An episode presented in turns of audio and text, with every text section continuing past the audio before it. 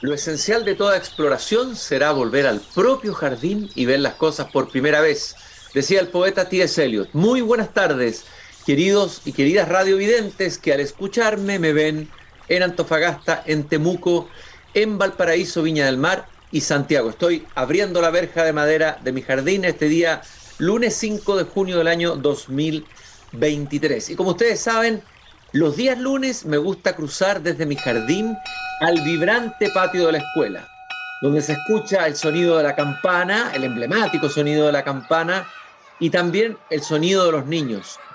Y siempre ahí voy caminando hacia el, el patio de la escuela, y siempre que entro en el patio de la escuela, es inevitable que me encuentre con ella, con Gabriela Mistral. Muchas de las cosas que hemos menester tienen espera, el niño no. Él está haciendo ahora mismo sus huesos, criando su sangre y ensayando sus sentidos.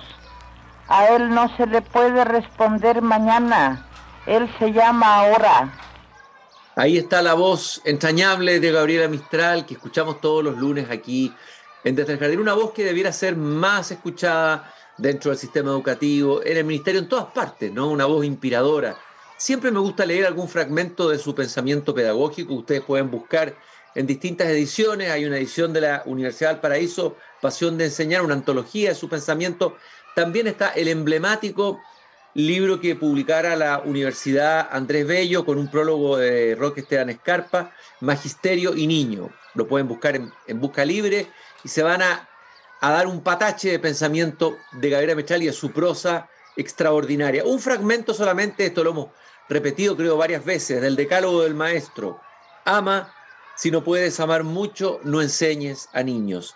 Simplifica, saber es simplificar sin restar esencia. Esto es muy importante. Enseña con intención de hermosura, porque la hermosura es madre. Tremenda afirmación de Gabriela Mistral del lugar de la belleza en la educación. Maestro, sé fervoroso. Para encender lámparas has de llevar fuego en el corazón, el fervor, el entusiasmo, lo hemos comentado tantas veces.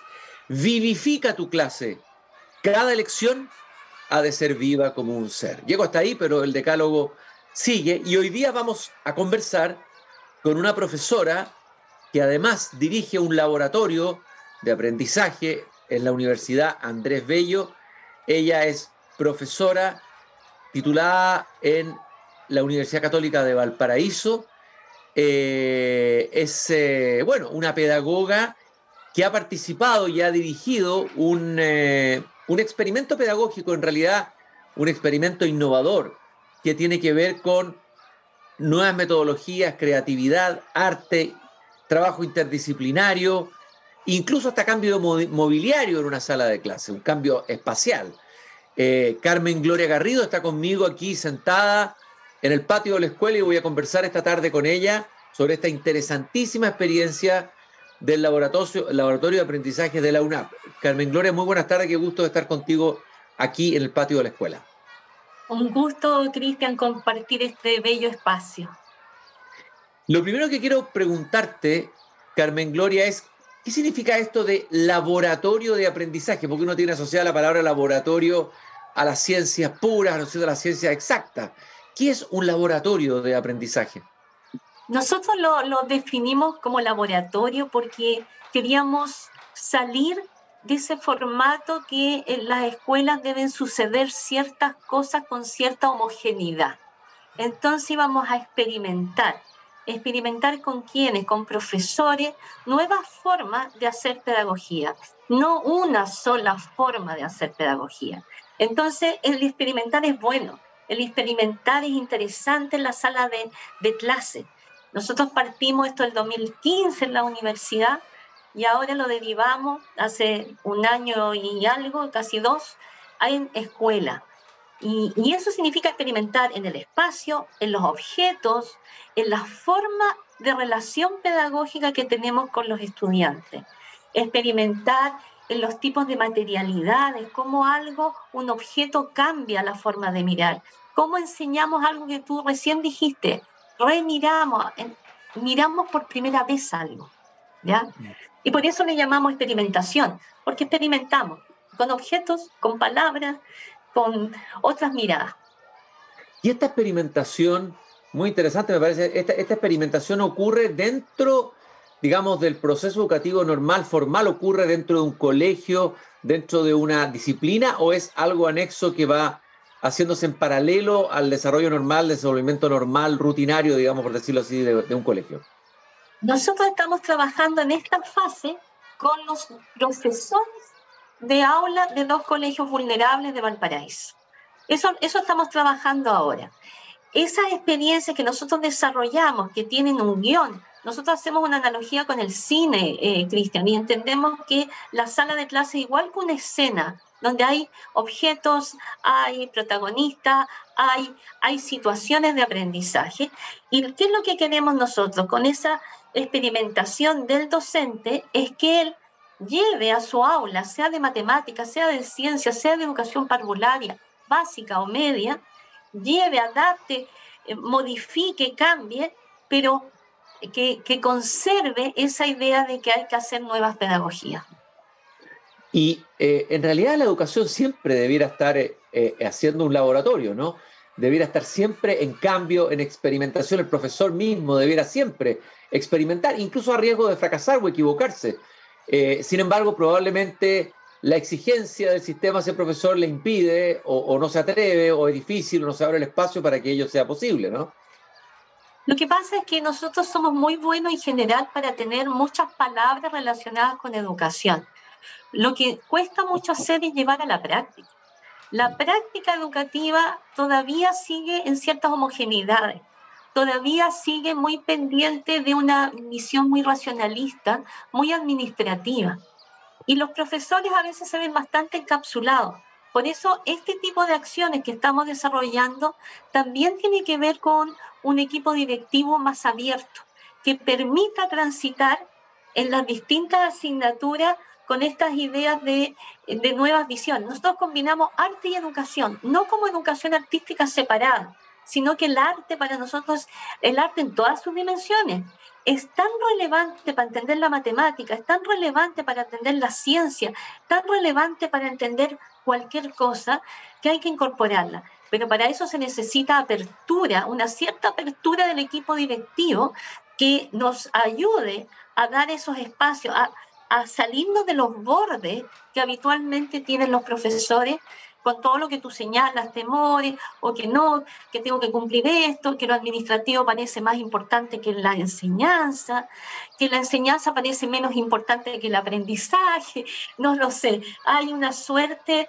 de, elementos que deben combinarse para que esto eh, se creen estos espacios con, yo digo, aperturas, con quiebre, con molestarnos nosotros mismos, molestar a los estudiantes para hacerlos pensar.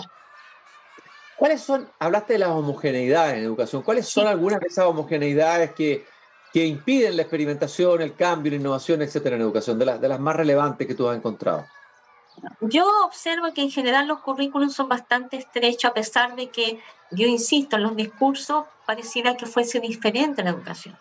Pero todavía conservamos tareas que eh, son rutinarias. Eh, la rutina en la sala de clase es algo que es muy homogéneo. Tengo que salir de esa rutina de la hoja y el papel, de la escritura sin sentido, de la lectura sin sentido, de, de, estar solamente haciendo ciertas tareas de guías y guías y guías, pero sin una dirección que genere en los niños sentido, yo digo sentido, y sentido tiene que ver con, con una dirección clara, pero también con la emoción. Y ahí me, me agarro de algunos autores, donde es cuando se combinan esos elementos, parece que salimos de ese borde.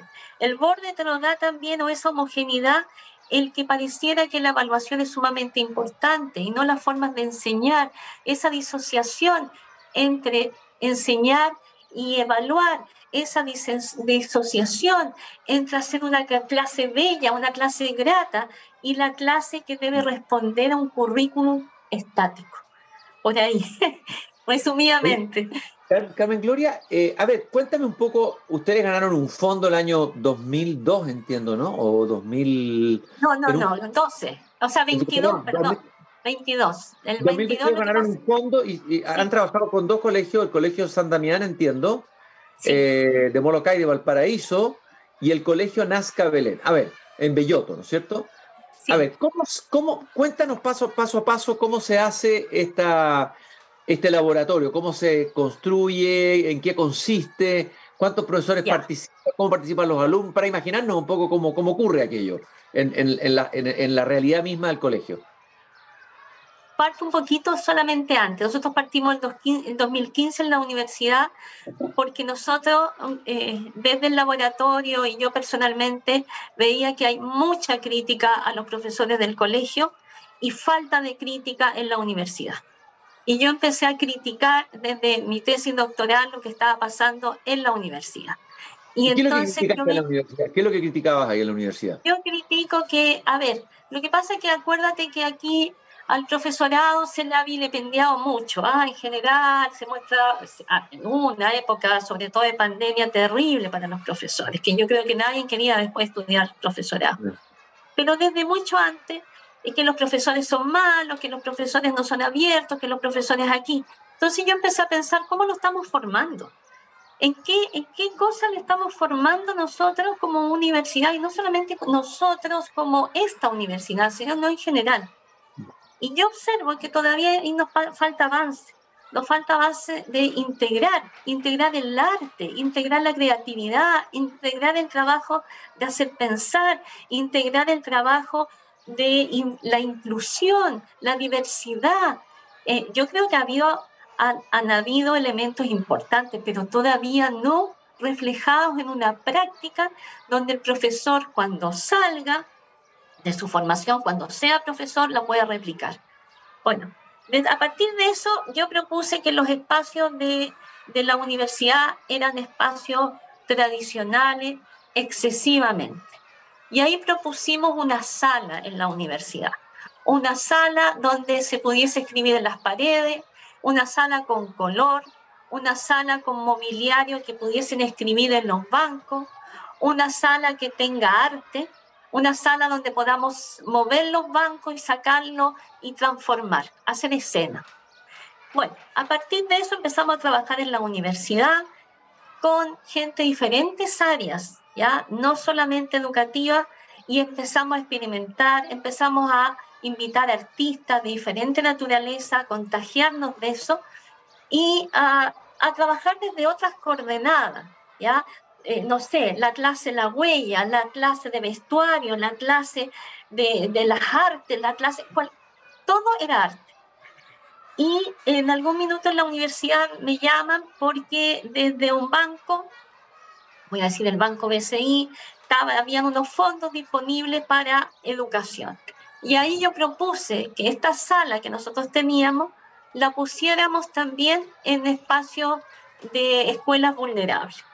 Y ahí eh, no, se nos pidió que fuera no en la capital, sino que efectivamente en la región. Y ahí optamos y empezamos a trabajar con el Colegio San Damián de Monocay, donde instalamos esta sala con colores, con espacios que pudiesen escribir en, la, en, los bancos, las, las, pizarras, con tecnología de alta calidad, eh, una muy buena pantalla, buenas conexiones, ya, bien y de ahí iniciamos el trabajo. Eh, este proyecto lo volvimos a ganar el año pasado para estar implementado ahora con el Colegio Nazca Belén. Son colegios particulares subvencionados, pero que tienen más del 95, 96, incluso 97% de vulnerabilidad. ¿ya? Uno dependiente de, de la congregación Salgados Corazones y otro eh, que es eh, de, de un particular, pero gratuito, muy diverso y trabajando en inclusión. Bueno, y ahí estamos. Yo te digo que nosotros tenemos una revista asociada a esto. Estamos pidiéndole a los niños cartas al director. Y había niños que en este segundo proyecto ya fueron a la sala, niños de segundo básico, que me escribían ese director imaginario y colocaban, la clase ideal es ir a esta sala la sala más fantástica, dibujos de los niños con esa sala. Entonces uno dice, aquí algo está pasando. En el colegio que llevamos más tiempo, los profesores están experimentando, algunos replican algunas de las cosas adaptándolas a sus niños, otros le hacen variaciones. Entonces vamos creando como una, eh, como catarata, así, ya una pirámide, de empezamos con los profesores. Nos, nos gusta trabajar con los profesores porque los profesores son expertos para trabajar con sus niños después, ¿ya? Carmen, Gloria, a ver, eh, lo que tú me estás diciendo, bueno, es muy importante, es un tipo de sala de clase completamente distinta a la sala de clase tradicional, es una clase, clase en movimiento, ¿no? En permanente movimiento de venir, cambio, etcétera. Entiendo que en Finlandia y en otros países, una vez conversamos con un profesor finlandés, hay salas de clase también múltiples, no es la sala de clase ordenada como la tenemos acá con los bancos, el, banco profesor delante, el pizarrón, etcétera. A ver, ¿cuán importante es el espacio donde se enseña, la sala de clase donde se enseña, cómo determina eso? También la forma en que se enseña, cómo puede cambiar si tú cambias eh, eh, lo espacial, por decirlo de alguna manera. Bueno, hay, hay a nivel, como tú dices, internacional, muchísima experiencia. Nosotros antes de empezar conocimos muchas experiencias de todos niveles, de sistemas muy vulnerables, a, algunos a todo lujo, llamémoslo así, pero en todos el espacio es sumamente importante. Ese espacio eh, determina, da una nueva sintaxis, nueva gramática a la escena de aula. ¿Por qué? Primero porque me sorprendo, me sorprendo porque eso va cambiando, la sorpresa es relevante. Ya eh, se pueden hacer instalaciones, instalaciones donde hay alguna obra, donde hay alguna cosa incompleta, donde hay alguna parte de algo para tratar de adivinar qué es, donde hay objetos antiguos, trabajamos lo antiguo y lo presente. Por lo tanto, me da una movilidad, me da sorpresa, me da el espacio, un espacio grato eh, yo creo que me, de alguna manera contribuye a que yo también esté grato. ¿ya? Nosotros también transitamos en unas coordenadas que también las, las hemos recogido de otras experiencias y que tiene que ver con no basar la clase solamente en un aspecto, sino en un pensar que va en, en, una, en direcciones antónimas. Quiero explicar esto. Nosotros vemos muchas cosas visibles, pero no nos preguntamos por lo invisible. Enseñarle al niño esos trayectos, no para decir, ah, tú no estás viendo eso, no, para entender que todos a veces estamos viendo solamente una cosa y dejamos de ver otra. Ya, entonces trabajamos mucho con los antónimos y eso nos ha permitido también ampliar miradas, ¿ya? Miradas en los jóvenes que están formándose como profesores y miradas en los docentes de aula. Bueno, y las experiencias extranjeras, tuvimos la posibilidad de conocer algunas en Colombia, que trabaja en autonomía, en un colegio maravilloso. Conocimos experiencias también en, en España, toda la línea de los jesuitas. Ya tuve la oportunidad de conocer todo este trabajo de aprendizaje basado en proyectos donde, donde no está en la sala tradicional. Los niños están construyendo cosas. ¿ya? Eso en Chile está avanzando pero todavía nosotros somos un poco papistas en cosas, somos muy regulados, como que necesitamos mucha regulación, entonces tenemos que tener más atrevimiento. Eh, creo que hay, que darle otro sitio al profesor, hay que mostrar los buenos profesores. Eh, eh, hay iniciativas relevantes a nivel de país, pero todavía nos falta. ¿Cuáles son tres o cuatro características de lo que sería una buena clase a la luz de todo esto que hemos hablado para ti? Nosotros pensamos, y digo como laboratorio, una buena clase, bueno, y me tomo, tomo indudablemente a, Gabriela y la tenemos como fundamento también la clase bella. Y cuando hablamos de la clase bella es una clase que hace pensar, que abre, abre, abre perspectiva, abre formas de ver las cosas, eh, hace mirar como si fuese por primera vez que lo miro, para mirarlo bien, es una clase que no está castigada por tener evaluaciones, hay evaluaciones para cumplir con algo. Es una clase donde el niño construye, donde el niño habla, tiene voz, el niño y el joven tiene voz, donde él eh, de alguna manera eh, eh, muestra su historia, muestra su, su historicidad, Y no se queda solo con un presente que nosotros lo catalogamos de bueno o malo al estudiante y no le damos ni siquiera voz, ¿ya? Una, una clase para mí buena es cuando tiene la posibilidad de, de tomar decisiones, tiene la posibilidad de, como decía, de crear, tiene la posibilidad de hablar, de dialogar, eh, de plantearse cuestiones éticas. Nosotros tenemos una crisis de valores, unas cuestiones éticas. Pensemos, pensemos en el respeto de las cosas. Esas para mí son clases, buenas clases. Y eso es posible. El, el, punto es que cuando uno ha trabajado, yo siempre he trabajado en pedagogía y eh, siempre he trabajado formando estudiantes, y cuando uno trabaja, los grandes autores de la pedagogía, uno dice, ¿por qué? Los estudiantes se preguntan, ¿por qué aún no hemos logrado aquello que planteó tal persona en tal época? Montessori, eh, y etcétera, Piaget, bueno, en fin. Tantos, ah. tantos autores.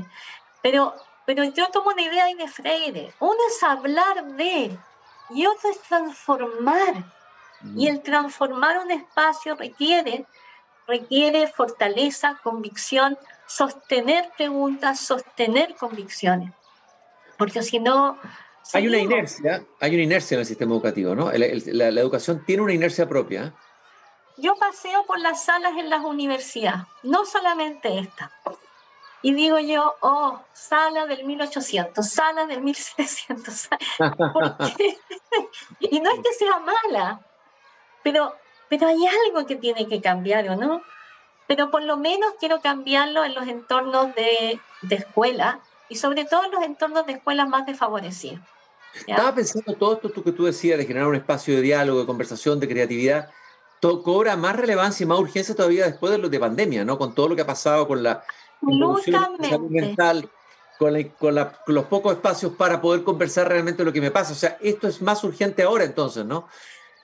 Absolutamente. Y yo creo que eh, es muy necesario entender que también muchas situaciones emocionales de los niños se tienen que trabajar desde un aula diversa, creativa, emocional, donde yo pueda hablar, expresarme eh, y expresarme de todas formas. Yo necesito ahí un profesor que no esté dirigiéndome siempre, sino que me contribuya a que yo me autodirija. El autogobierno de Pestalozzi. ¿Ah? ¿Cómo me autogobierno? ¿Cómo le enseño a un niño eso? Si no lo dejo decidir qué hacer, si no lo dejo, eh, no le doy tiempo para pensar. ¿ya? Entonces, eh, a mí me parece que con este tipo de acciones, que las tenemos documentadas, hemos sacado, ya llevamos dos revistas que se llaman Hoy Innovación que, mostramos la experiencia que estamos haciendo, eh, para que ojalá otros se entusiasmen. Y no es necesario tener inmediatamente ese espacio, mira lo que voy a decir, ese espacio de sala, sino tener en la cabeza ese espacio de sala, que nada te impida que tú desarmes, armes, incorpores objetos, etc. Hablamos de las características de una buena clase. ¿Y cuáles son las características esenciales de un buen profesor? para este tipo de pedagogía. Eh, que eso va a decidir también cómo lo vas a formar, dónde vas a colocar los énfasis, ¿no? Yo, yo creo que el profe debe ser culto, absolutamente culto. Y si no es tan culto, que se culturice. Están todos los medios para aquello. Es decir, tengo que eh, eh, bueno, y una formación pedagógica evidentemente sólida. Y cuando hablo sólida, no desde la teoría solamente, la teoría es importante para yo tener una posición, una posición que siempre es política, ¿no? Una posición frente a la vida, frente a los niños, frente a mi propio ejercicio, ¿ya? Y eso se tiene que construir. Tengo que ser un profesor que tenga cuidado, cuidado del otro, respetuoso del otro. Ahora eh, que, transitamos en diversidades, no puede haber en un escenario pedagógico un profesor que no respete esa diversidad. Pero esos son más, a mi juicio, los componentes y esas aperturas. Yo necesito un profesor que, se abra, que se llene de posibilidades como rizoma, mm, que abra, ¿ya? Y que no cierre. Eh, estoy conversando con Carmen Gloria Garrido, directora del Laboratorio de Aprendizaje de la Universidad Andrés Bello.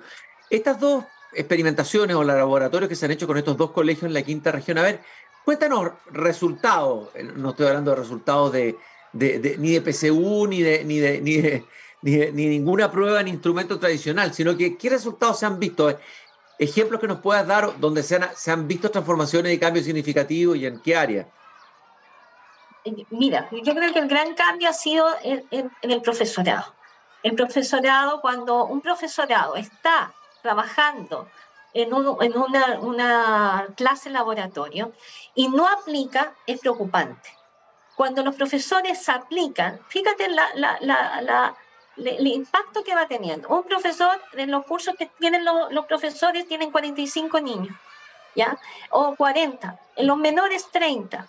Los niños, inmediatamente cuando hay profesores que van haciendo esto en red y lo van aplicando, inmediatamente vamos trabajando con niños que están contentos de, se van generando, se van generando dinámicas de trabajo que antes no eran vistas. Los niños se les empieza a encantar ir a estos laboratorios porque saben que ir a esa sala significa hacer trabajos distintos. Si tú me dices el número, nosotros estamos trabajando con una población de, en un colegio de 30 eh, profesores, en el otro colegio estamos trabajando con 20 profesores, ya tenemos 50 profesores.